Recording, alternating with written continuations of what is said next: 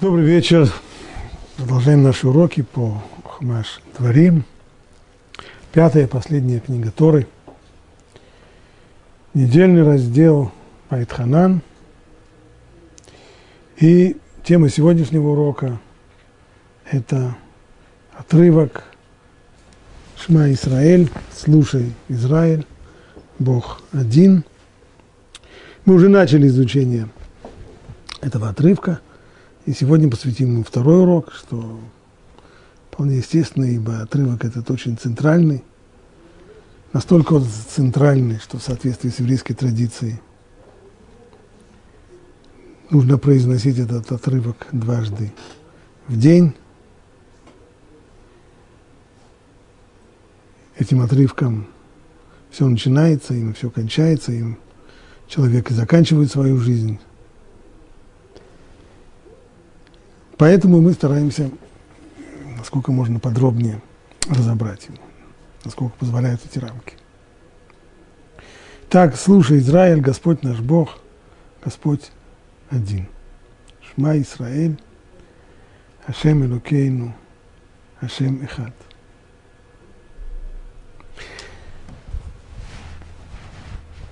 И по интонации произнесения этой фразы – и по смыслу довольно сразу можно увидеть, что на самом деле это предложение, эта фраза состоит из двух отдельных предложений.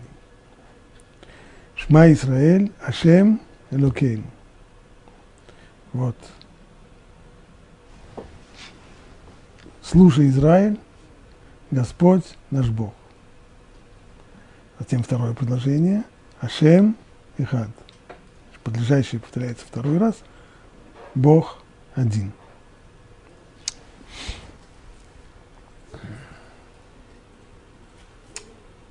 С чем э, связано такое построение фразы? Ведь можно было бы сказать, наверное, проще. Слушай, Израиль, Господь Бог наш Он один. И не нужно было бы повторять Ашем Лукейну, Ашем Ихат – Господь наш Бог и Господь один. Раши, отвечая на этот вопрос, пишет так. Слушай, Израиль, Господь наш Бог, Господь один, Господь, который сейчас Бог только для нас, но не для всех остальных народов, в будущем, то есть когда народы мира его признают, в будущем он станет Богом для всех народов как сказано у пророка Захарии, в тот день будет Бог один, и имя его одно.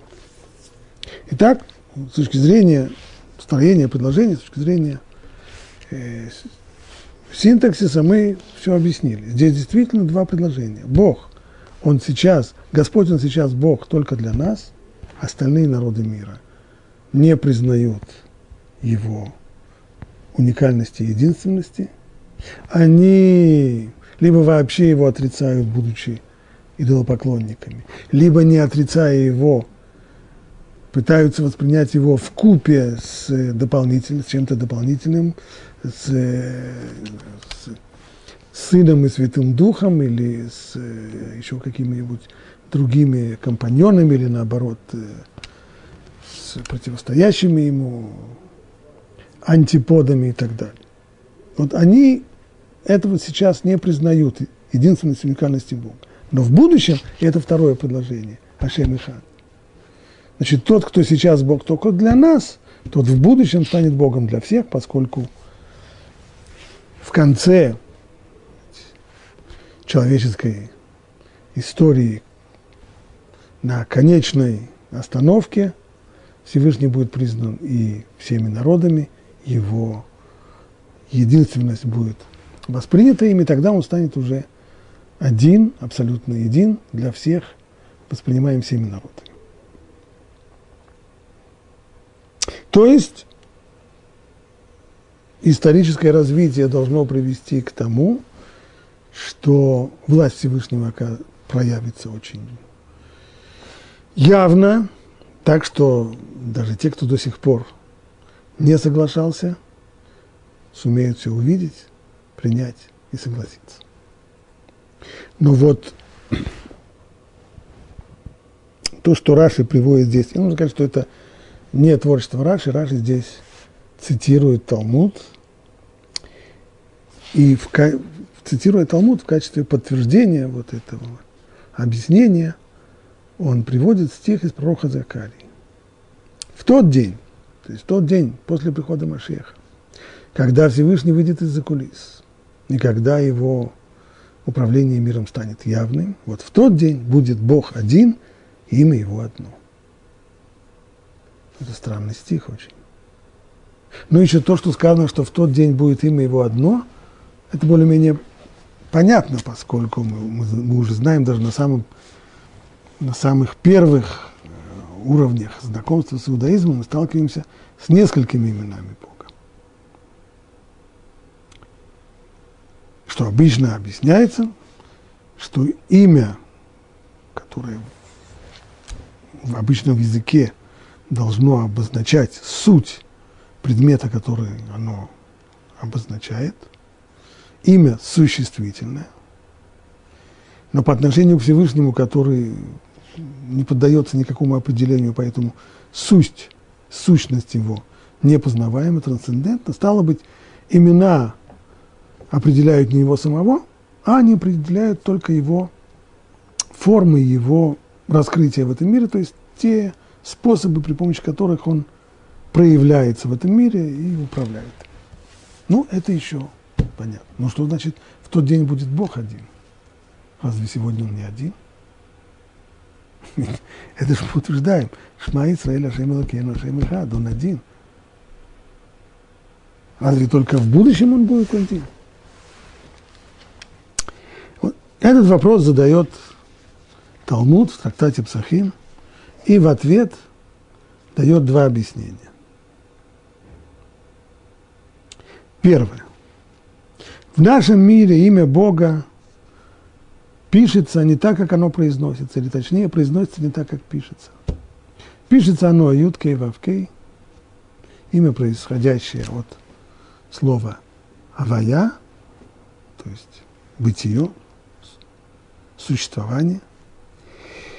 А читается оно по-другому. Читается оно как э, Алиф Далит Нун Юд – то есть это слово, это имя, происходящее от слова «адон», «господин», и поэтому обычно принято на русский язык переводить это словом «Господь».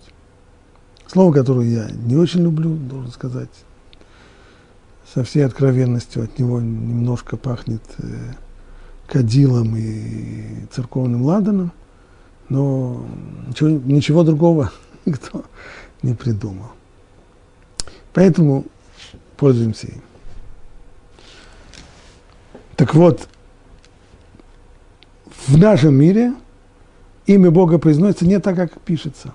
И пишется не так, как произносится. А в будущем, говорит Талмуд, оно будет читаться и так, как написано.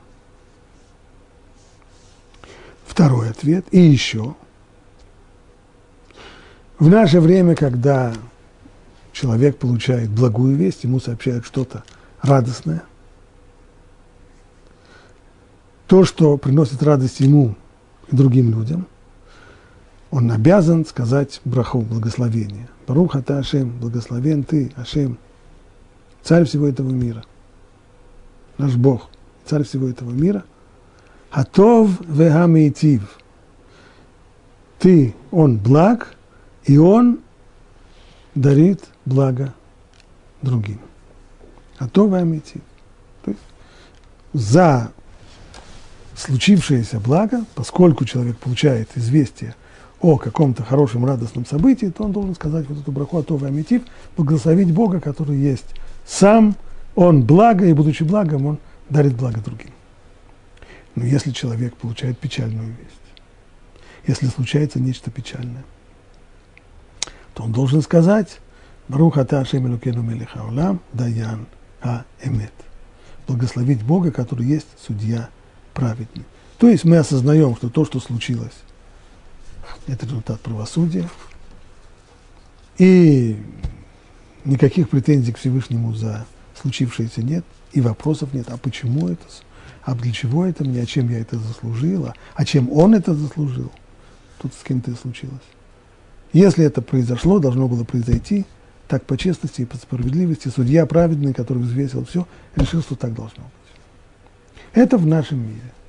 В будущем, в грядущем мире, любые новости, любые вести, браха на них будет только одна. Атов вамитив. Благословен Бог, который есть благо и одаряет благом других. Вот два ответа, которые дает Талмуд. Сразу понятно, что эти ответы, они, если просто прочитать то что, то, что сказано в Талмуде, то эти ответы, казалось бы, не только не отвечают на вопрос, а еще больше запутывают человека. Еще раз, вопрос был, почему у пророка сказано в тот день будет Бог один и имя его одно? Разве же сегодня Бог не один? А ответ, что в наше время пишется имя Бога не так, как произносится, и произносится не так, как пишется, а в будущем имя его будет одно. Вот что значит имя его одно. И то, что сказано, Бог будет один, имеется в виду, что в наше время, получив тяжелые известия человек говорит Браху Бару Даяна имеет, благословляет Бога, который есть судья праведный, а в будущем будет благословлять, даже получив тяжелые вести, будет благословлять, а то Вамитив будет благословлять Бога, который есть благо и дает благо. Чем это отвечает на наш вопрос?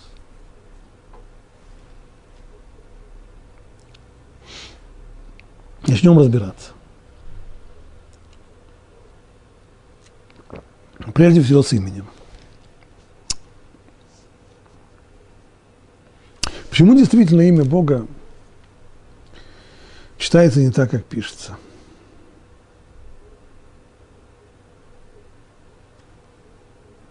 Чем здесь дело? Имя Бога, так как оно пишется, тетраграмматон, как его называли еще, на греческом, то есть четырехбуквенное имя, происходит от слова «авая» сущность, суть, бытие. Иными словами, оно обозначает Всевышнего как того, кто существует. И мы уже говорили об этом подробно, в отличие от всего остального. Всего того, что есть в мире, что существует только по воле Создателя. А он один, который существует сам по себе. Его существование самодостаточно. Он первопричина всего, он осуществляет все существующее, но его никто не осуществляет. Нет никакой причины его существования. Он сам по себе. Он не имеет начала, не имеет конца. Он, стало быть, вне времени, и поэтому второе значение этого имени дополнительное – а я, уве, бие, то есть тот, который был, есть и будет, иными словами, он вне времени. Он осуществляет все существующее. Все существующее – это только некоторые формы, застывшие, материализовавшиеся формы его воли. Но суть каждого из объектов в мире – это его воля, это его желание. Коли бы не было его желания на то, чтобы эта вещь существовала, ее бы не было. Вот это имя проявилось а имя мы помним, это способ воздействия на мир, это способ управления миром. И это имя проявилось прежде всего в ходе исхода из Египта. Когда во время десяти ударов по Египту все законы, все известные нам законы природы, все отменялись один за другим, происходили чудеса, полностью противоречащие всем законам природы. И вот перед тем, как начался процесс исхода, в котором и проявилось вот это имя того, кто осуществляет все, кто создал все из ничего, осуществляет все, и, соответственно, нет ничего автономного и независящего от него, и все держится только на его слове, на его воле. Вот до того, как начался весь процесс исхода из Египта, Всевышний раскрылся Моше в Синайской пустыне, это видение несгорающего куста – и там повелел ему отправляться в Египет, чтобы вывести оттуда еврейский народ. Моше в ответ спрашивает его, Вот я приду к сынам Израиля и скажу им, Бог ваших отцов послал меня к вам. Они скажут мне, как его имя. Что мне сказать им? Если мы уже понимаем, что имя – это форма управления миром, форма воздействия на мир, то, очевидно, этот вопрос подразумевал, каким образом произойдет исход.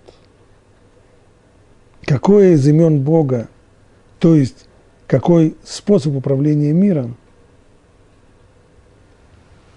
будет действовать во время исхода из Египта. На что Муше получил ответ такой. И сказал Бог Муше, трудно дальше перевести, что сказано, но принято переводить на русский язык приблизительно так. Я сущий, который прибудет, который будет вечно. Зеш ми леолам, здесь захрида дорвадор. Зеш ми леолам, это мое имя навечно. То есть не спрашивай имя, я тот, который буду, в зависимости от того, как нет жесткой здесь какой-то схемы, а в зависимости от обстоятельств будет действовать либо один способ управления миром, либо другой. И вот это мое имя навеки. Зеш ми леолам. Но написано это леолам, есть две формы возможной написания этого слова. Леолам, когда, бук, когда звук О, Олам, передается при помощи буквы Вав, Вав Хулам, или без нее, то есть написание полное или написание неполное. В принципе, здесь должно было бы быть написание полное, но вместо этого в Торе написание неполное, что дает возможность прочитать это слово не только как леолам навеки, но и как леалем скрывать. И отсюда Талмуд делает вывод. Стало быть, вот это имя Бога, которое записано в Торе, его следует скрывать. Оно непроизносимо в обычных условиях. С точки зрения закона можно было произносить это имя в Иерусалимском храме. За пределами храма нельзя, за пределами храма скрывать. Вместо него другое имя. Какое имя? Имя, которое выражает господство Творца над созданным им миром, происходящее от слова «Адон» – «Господин». Что стоит, какое понимание стоит за этим законом? Что это все означает?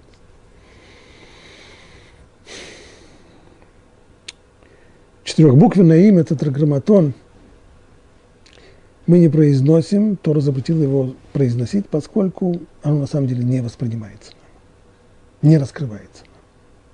Глядя на мир вокруг себя, мы видим мир, мы видим конкретные объекты мира. Мы не видим и не воспринимаем то, что того, кто есть сущий и кто осуществляет все существующее. В будущем это будет по-другому. Есть такой мидраж, который рисует, рисуя картину будущего, говорит, человек подойдет к,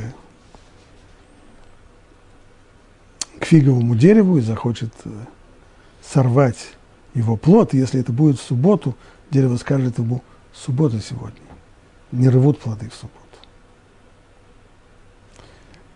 Дерево вдруг будет обладать органами речи,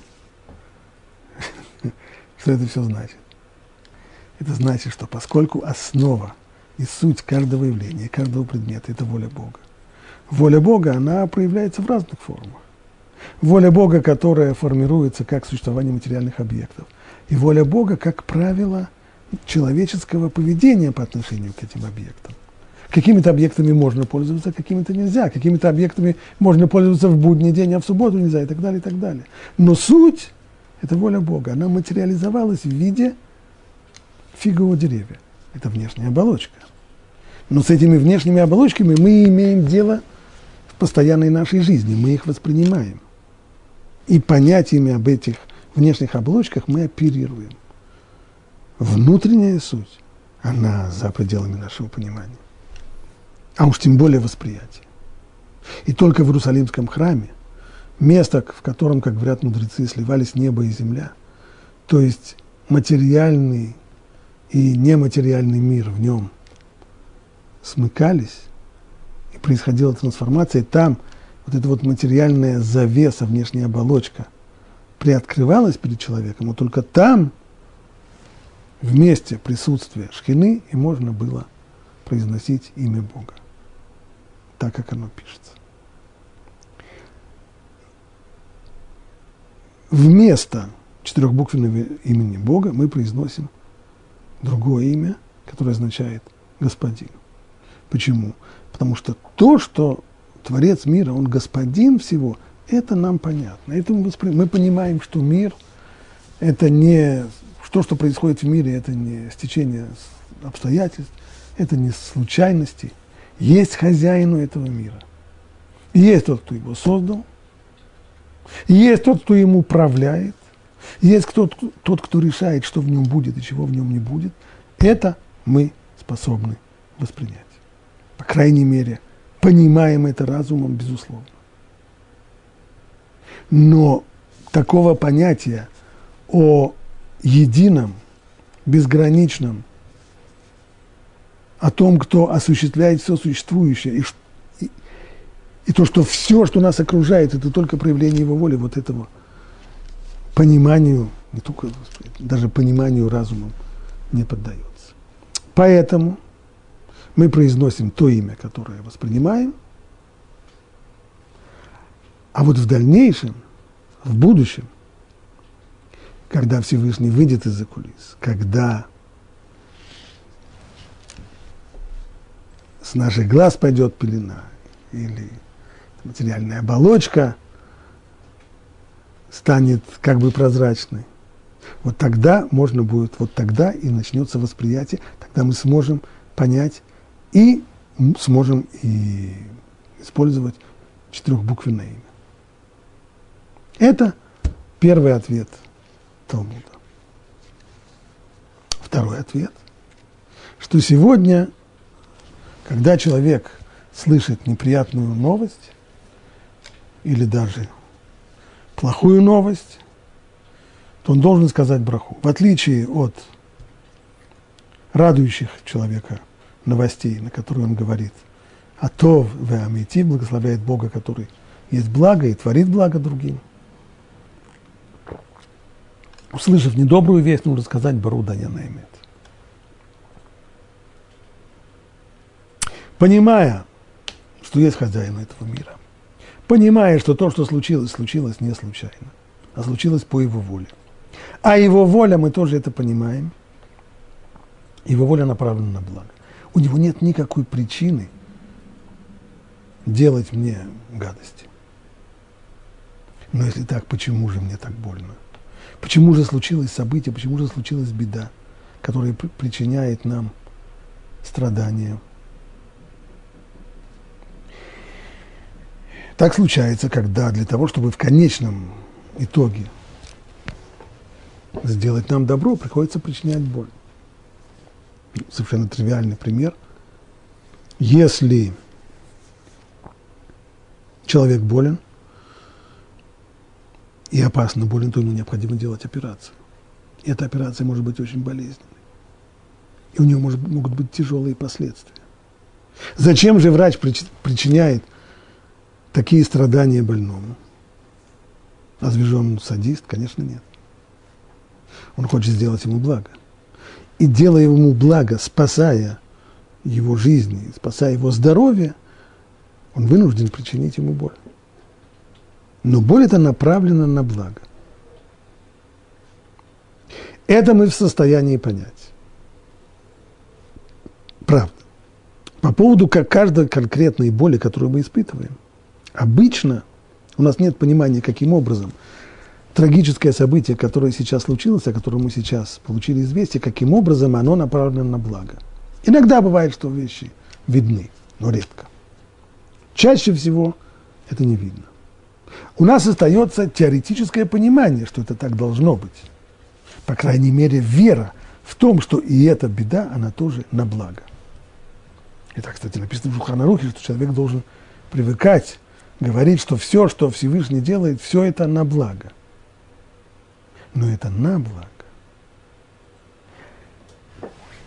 Поэтому благословить, получив дурные новости, благословить Атов и Амитив, сказать, что, что Всевышний благ, и Он творит благо, нельзя, потому что это была бы неискренность. Нельзя в, в молитве, в благословении нельзя быть неискренним. Всегда можно услышать каких-нибудь э, новоиспеченных э, лекторов, э, преподавателей, которые сами совсем недавно начали изучать, которые с пеной у рта будут утверждать, что никакого зла вообще нет. А это нам только кажется. Особенно если люди склонные к мистике. Да что, никакого зла нет. Это только нам кажется зло. Талмуд так не говорит. Это, это демагогия и неискренность. Но неискренним можно быть э, на уроке. А вот в молитве нельзя быть неискренним. Человеку больно. И может быть больно до слез.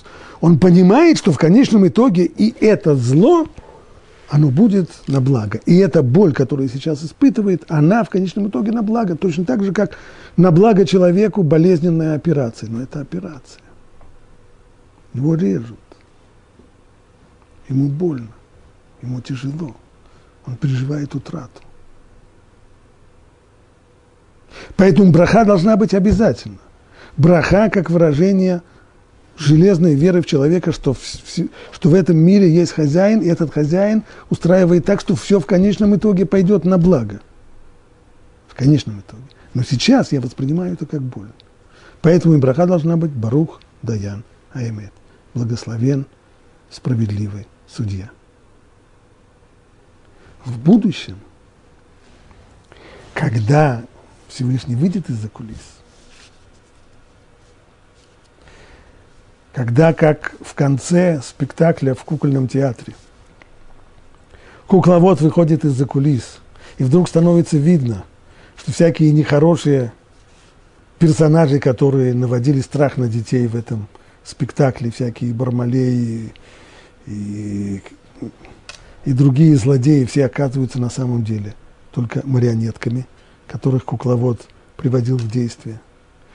И тогда раскроется перед нами весь ход истории и нашей личной, и, и всего человечества. И тогда станет понятно, каким образом каждое произошедшее с нами событие было направлено на добро. Вот тогда уже с полным сердцем и искренне можно будет сказать «Атов веамитив» на любое событие, на любую, на все то, что в прошлом казалось нам трагическим, болезненным, тяжелым событием, на самом деле вело только к добру, и тогда совершенно искренне можно будет сказать «Атов, Ваймитив, Всевышний Он благ и творил благо». И даже тогда, когда я воспринимал его как зло, тогда, когда я воспринимал это как боль и как беду, на самом деле и это вело к благу конечному. Но это только в будущем, а не сейчас.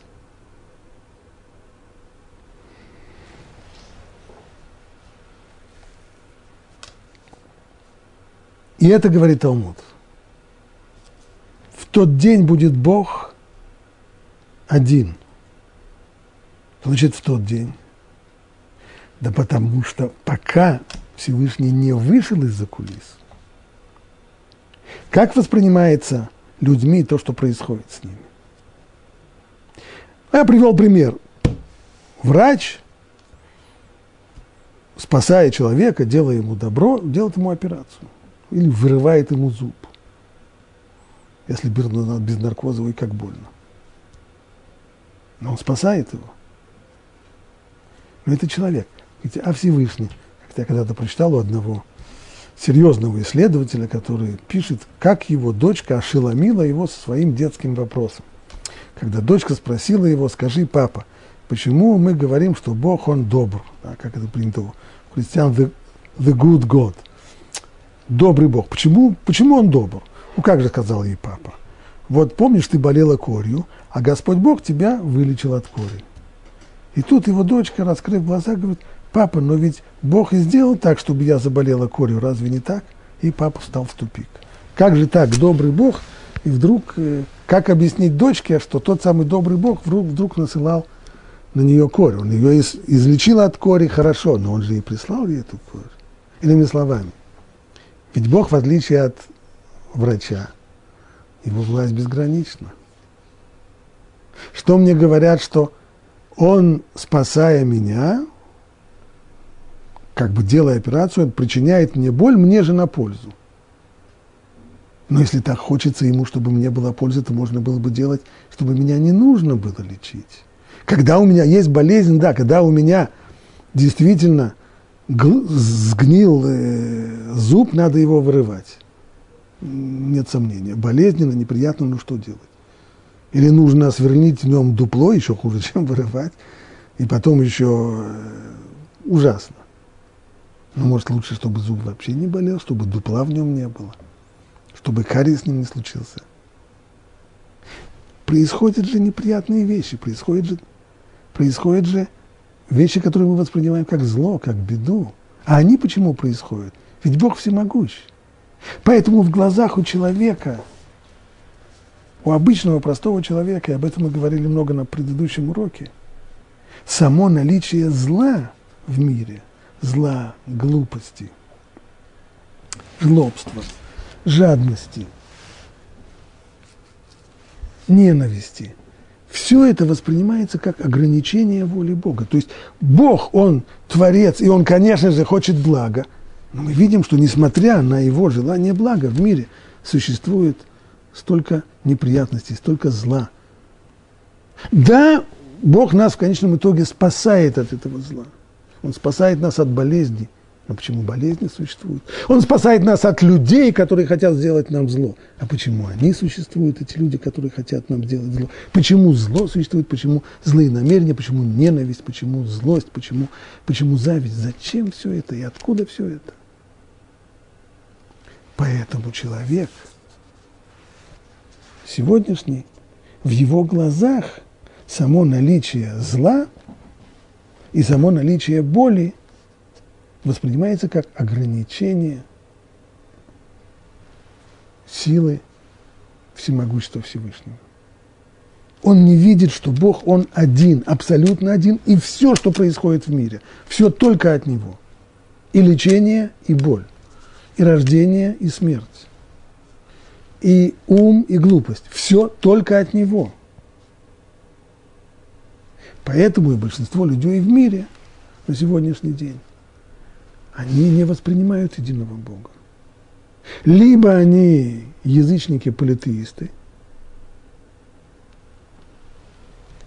и поклоняются они разным богам, не видя одного безграничного и всемогущего. Либо они, считая себя монотеистами, все-таки все-таки не могут очистить свое сознание от различных видов дуализма, и у них есть, с одной стороны, Бог, а с другой стороны, его антипод, анти что-то, дьявол, сатана, лукавый, еще какой-нибудь такой, от которого все зло. Поэтому теперь мы можем понять сказанное у Раши на основе этого Талмуда. Шма Исраиль, слушай Израиль. Ашем Элукейну, Господь, Он на сегодняшний день Бог только для нас. Бог имеется в виду один, единый Бог. А все остальные народы мира его не воспринимают как единого, абсолютно безграничного Бога. Но в будущем, когда он раскроется, и когда станет воочию видно и ясно, что все, что происходило, и происходило только по его воле, и любое зло – которое являлось в этот мир, являлось только по его воле, потому что и оно использовалось им на благо, только мы этого видеть тогда не могли. А сейчас, сегодня мы все это видим, воспринимаем. Тогда, тогда пройдет, тогда раскроются глаза у всех народов мира. Тогда все поймут и ощутят, и, воспри, и воспримут, что он один, абсолютно один, и только его воля управляет всем. Но до этого момента они находятся в, э, в заблуждении. В или дуализма в той или иной форме, но заблуждение. еврейский народ, который стоял на горе Синай и получил Тору, он знает, что Бог абсолютно один. Один и един. Нет ничего, что его ограничивает. Нет ничего, что ему препятствует. И все, что происходит, все, что есть в мире, все, что происходит в мире, только от него. Эту уникальность и это, эту единственность Бога мы знаем. Разумом познали, в книгах прочитали, на уроках услышали. Поэтому мы можем об этом свидетельствовать, по крайней мере. И поэтому, говорит Раши, Ашем Элукейну, это означает, что Бог, Он сейчас Бог для Ашем, Он Бог для нас. Мы знаем о Его абсолютном, о Его абсолютной уникальности, Его абсолютной единственности. Знаем, но не воспринимаем и не живем это. Мы испытываем боль, когда случается несчастье. Поэтому в молитве, по крайней мере, где требуется от нас максимальная искренность, нельзя быть двуличным и нельзя, проглатывая слезы от боли, говорить, что э, благословлять Бога за, за сделанное им благо. Это исключается. В молитве нужно быть абсолютно искренним. Если человек не переживает радости, он не может благословлять, благословлять Бога за совершенное благо. Поэтому благословляет его как Даян Аэмет, как судью праведного, который все рассудил правильно, и который присудил к тому, что в этой ситуации мне на благо нужно пережить это, эту боль, нужно пережить это горе, нужно пережить эту беду. Это по справедливости, и это правильно, и это необходимо на мое же благо. Но в дальнейшем, когда Всевышний раскроется, когда выйдет из-за кулис, когда станет видно, каким образом все, что происходило с нами, действительно, на самом деле, не только пониманием в теории, а реально было для нас благом, реально было на благо нам, вот тогда можно будет действительно сказать «Атов ваамитив», все, что произошло, все это было благом, и все это было на благо нам. И вот тогда, при этом, и те, кто не стояли, те, чьи отцы не стояли на горе Синай, все остальные народы мира, которые не получили Тору на Синае и не знали о еврейской традиции, тогда они смогут, смогут тоже воспринять единственность и уникальность Бога. И тогда будет Бог один, один абсолютно для всех. Пока народы мира эту истину – не восприняли, то на еврейский народ возложена миссия распространять ее среди других народов. Среди тех, чьи отцы не стояли на горе Синай. Распространять не означает миссионерство. Как известно, наоборот. Закон против того, чтобы привлекать неевреев к принятию иудаизма а распространяется это знание пассивным образом, то есть живым примером. Мы просто должны жить так, как следовало бы жить тому, кто понимает, что Бог един, что все происходящее в мире только от Него. И если мы живем таким образом, то и окружающие люди нас, глядя на нас, тогда начинают что-то понимать или, по крайней мере, сомневаться в тех мифах, и в тех заблуждениях, которые они получили от своих отцов и от своих учителей.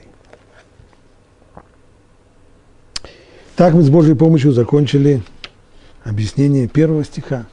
Шма Исраиль. Ашем Элокейну. Ашем Ихат. А дальше сказано, люби Бога своего всем своим сердцем и всей своей душою, и всеми своими, трудно здесь привести, силами или средствами, возможностями. Хольмюдер. То есть единственность Бога – это не отвлеченная философская идея, она требует от человека конкретного отношения. Если Бог абсолютно один, отсюда исходит «люби Его».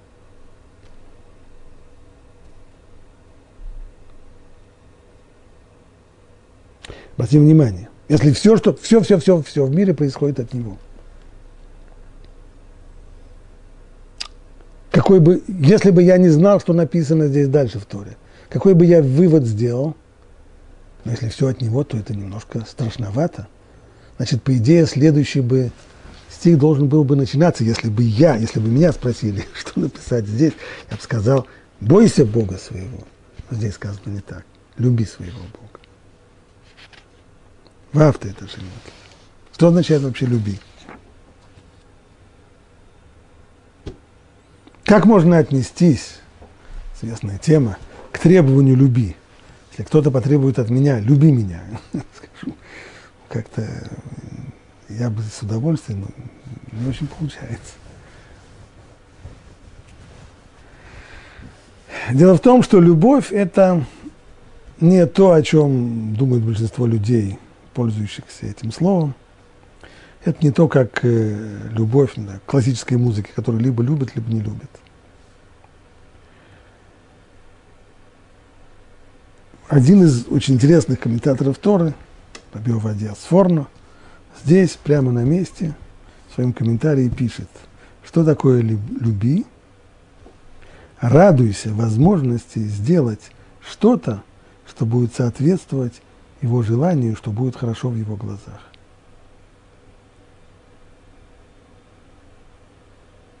И ты сможешь радоваться, когда поймешь, что нет цели лучше, чем это. Что здесь сказано? Что такое любовь?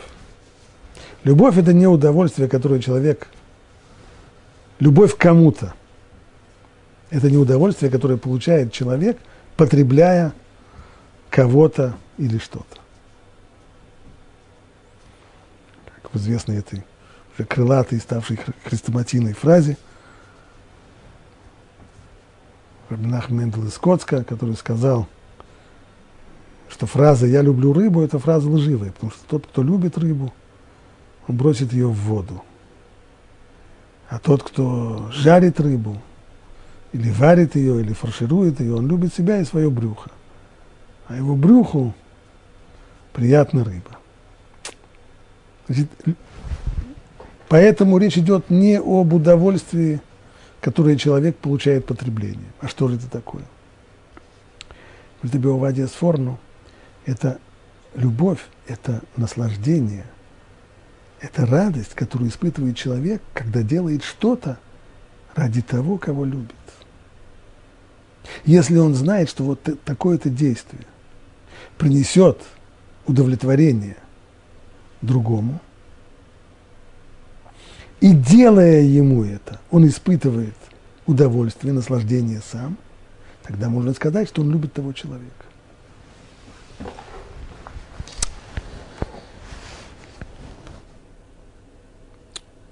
Значит, если мне говорится «люби Бога», это означает, как это объясняет Сфорно, радуйся и наслаждайся тем, что ты исполняешь его волю. Он повелел определенные заповеди, которые надо исполнять. Можно их просто исполнять, а можно исполнять их с удовольствием, испытывая радость и наслаждение. Так вот, ты испытывай радость и наслаждение, исполняя эту волю. Но вопрос, а если это требование, то как его выполнить? Как добиться того, чтобы то, что я делал, я делал с удовольствием? Как добиться того, чтобы это внушало мне радость, наслаждение?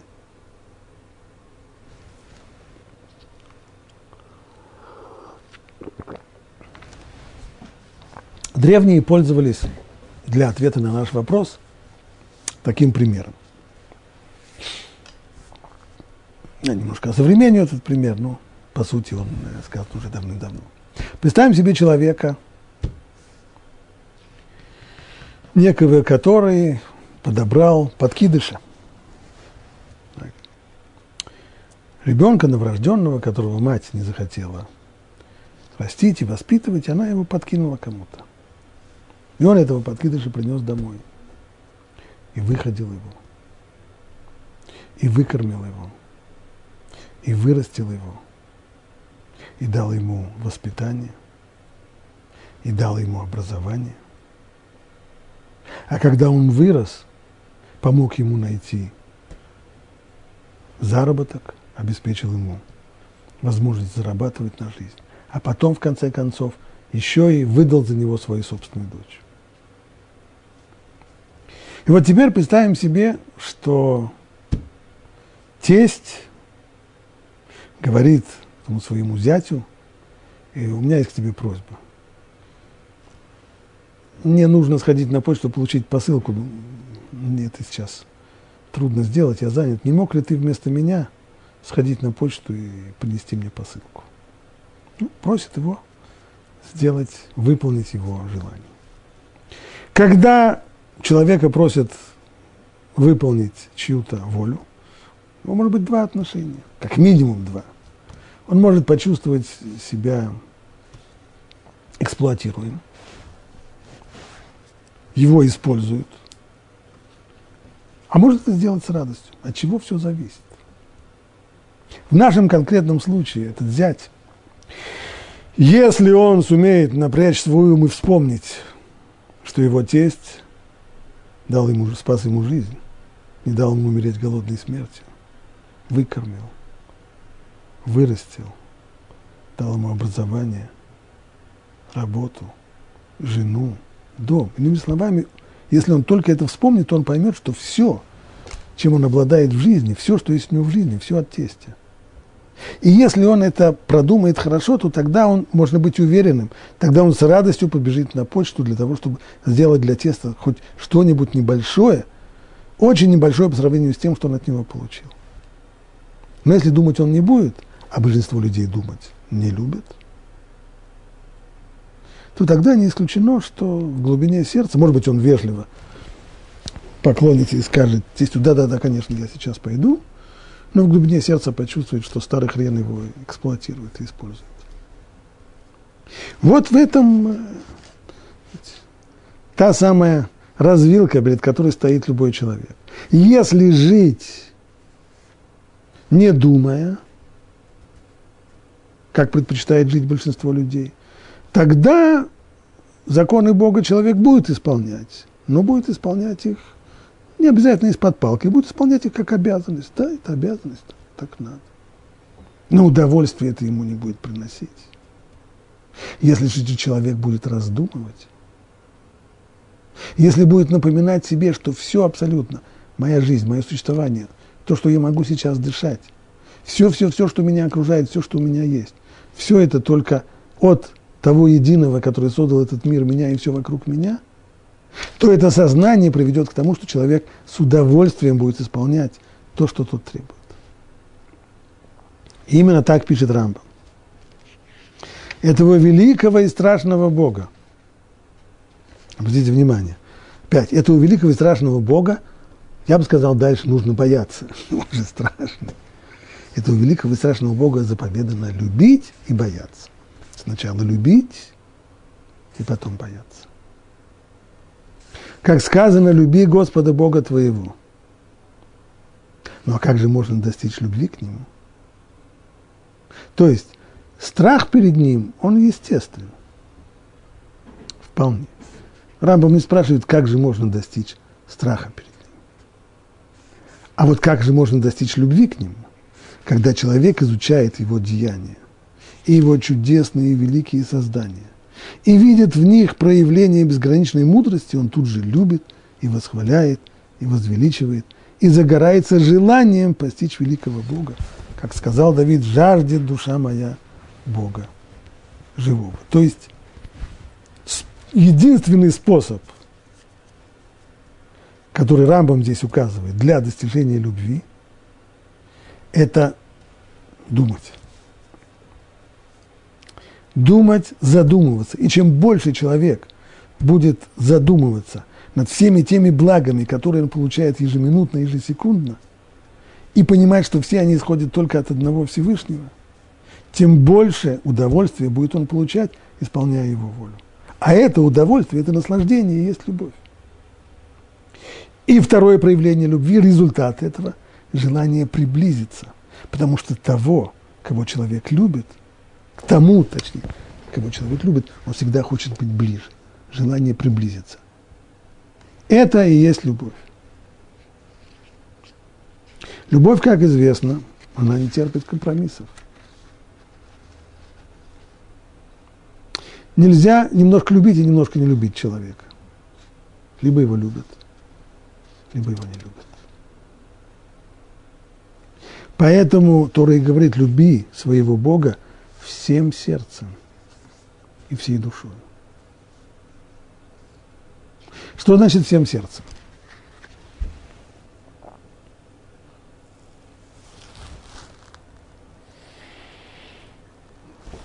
Можно любить в пол сердца. Мудрецы обращают внимание еще и на орфографию здесь. Бехоль левавеха. Всем сердцем написано с удвоением буквы бет. Вполне правильно было бы по правилам орфографии написать либха твоим сердцем. Но написано левавеха. Удваивается центральная буква бет.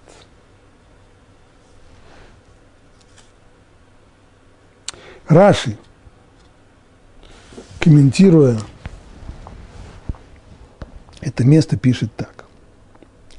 Всем своим сердцем имеется в виду обоими побуждением, и добрым, и злым. Бешней цареха, бьецаратов, у бьецарара. То есть нужно любить Бога не только при помощи ецаратов, но и при помощи ецарара. При помощи ецаратов все понятно. Ецаратов – это то стремление человека, которое толкает его, которое не толкает его, которое призывает его быть хорошим, достойным человеком, делать правильные поступки и приближаться к Богу. Но что значит любить Бога при помощи яйцерара?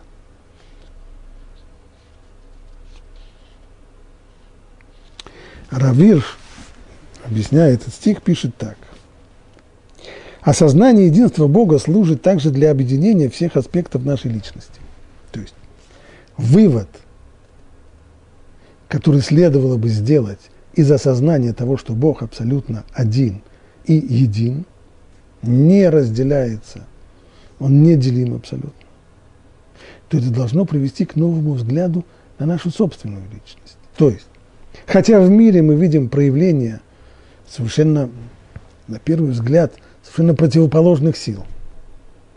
Но мы утверждаем, что Бог один, это значит, что все эти противостоящие друг другу силу и противоположные явления, все они исходят от одного единого инделимого источника.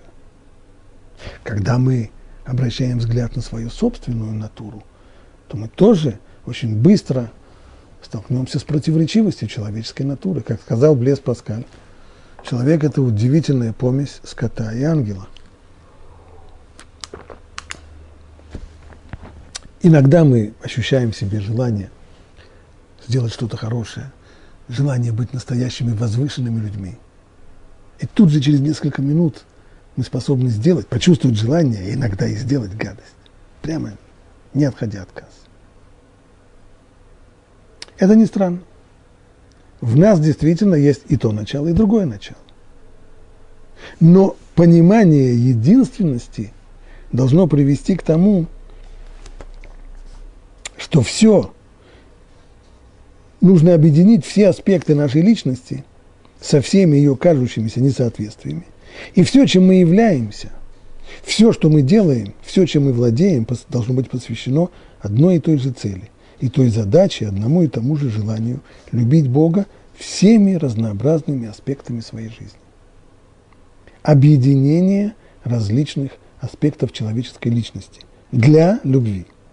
Самый многозначительный результат нашего сознания – Единство Бога заключается в том, что мы должны любить Бога всем своим сердцем. То есть не только лучшей стороной своей личности, но и худшей тоже. То есть как добрыми, так и дурными наклонностями. Способность тянуться к дурному, к низменному, подлому и чувственному, то есть то, что мы называем яйцерара, который был дан нам тем же самым единым Богом. То есть откуда у нас это стремление. Откуда у нас стремление? Дурная наклонность. Стремление, влечение к дурному, к низменному, к подлому, к чувственному. Оно у нас от лукавого, оно у нас от Бога. Единый Бог дал нам и яйцератов, и яйцерара. Поэтому мы должны служить им всем своим сердцем. И те, и другие наклонности – это проявление той же самой любви к нам, единого Бога. Поэтому мы должны использовать и то, и другое в любви к Нему. И это ведь не случайно, ведь если бы не было у нас яйцерара, то тогда желание делать добро, желание исполнять волю Бога было бы в нас непреодолимым влечением, точно так же, как и животное, у которого есть непреодолимое влечение. В тот момент, когда, живу, когда определенный раздражитель подействовал на животное, животное учуяло для него вкусную пищу, в этот момент оно будет стремиться к ней, и только физическая сила его остановит. Но когда вокруг происходят те вещи, которые не соответствуют, есть раздражители, которые не соответствуют его природе, поставьте рядом с, э, с, коровами, и, поставьте рядом с ними э, не знаю, магнитофон, который будет играть прекрасную музыку. Корова останется абсолютно равнодушна. А в целом ряде случаев, может быть, другие вещи, которые совершенно не соответствуют ее природе, она просто сбежит от этого. Только то, что соответствует ее природе, только, то, только те раздражители ее действуют. И действуют так, что она реагирует однозначно, запрограммирована, детерминирована на эти раздражители. Если есть влечение, то она обязательно его реализует, если только физическая сила ее не остановит. И если бы не было у нас яйцерара, то стремление к добру было бы в нас таким же влечением, непреодолимым мы утром вставали бы с непреодолимым желанием тут же помыть руки и бежать в синагогу, и, и, и облачаться в талит и тфилин, и читать шма, и, и затем гладить всех по головке, и, и говорить всем комплименты, и, и, и от, а от некошерной пищи нас бы, нас бы воротило, а при, од, а при одном только предложении сказать неправду мы тут же чувствовали бы, не спас, что у нас язык не поворачивается. Тогда мы бы были попросту бы как животные, как автоматы как роботы. Благодаря тому, что есть у нас яйцерара, мы способны выбирать, мы способны как личности исполнять волю Всевышнего благодаря самоконтролю, благодаря преодолению своего дурного начала. Стало быть, прежде всего, каким образом мы используем дурное начало в любви к Богу, тем, что его преодолеваем. Но это вроде бы само собой разумеется. Разве для этого нужно было здесь подчеркивать, для этого нужно было писать, вот именно изменять орфографию для того, чтобы это сказать? Э, само по себе разумеется. Само собой разумеется. Очевидно, в этом есть еще дополнительная вещь. Нужно использовать и свои собственные слабости в служении Богу и в любви к Нему. Как? Могу привести только собственный пример. В свое время, когда, еще до того, как я бросил курить, было такое время, то свою тягу к курению я использовал таким образом. Хочешь сигарету? Говорил о себе, замечательно. Вот если просидишь за столом, не вставая, час, и будешь учиться час, то получишь сигарету. Будешь отвлекаться – не получишь сигарету. Вот такое соглашение с своим отцом. Согласен? Согласен. Значит ли это, что весь этот час я курил за сигарету? Нет. Я, я учился за сигарету? Конечно, нет. Я учился, потому что я хочу учиться, потому что я знаю, что надо учиться. Более того, я способен получать удовольствие от учебы, когда учусь сосредоточенно. Но есть масса вещей, которые мне мешают. И иногда трудно сосредоточиться, есть какие-то вещи, которые отвлекают, есть просто лень, есть просто... Вот для того, чтобы бороться с этими, то здесь использовал свою собственную слабость. Хочешь сигарету? Если у тебя такая слабость, любишь покурить, получишь сигарету. Но сначала час посиди, не отвлекайся, как следует. Это только один пример, каким образом можно служить Богу при помощи яйцерара. Но тема эта, конечно, длинная, и всего мы здесь не покроем. Но, по крайней мере, на первом приближении. И этого нам на сегодня хватит.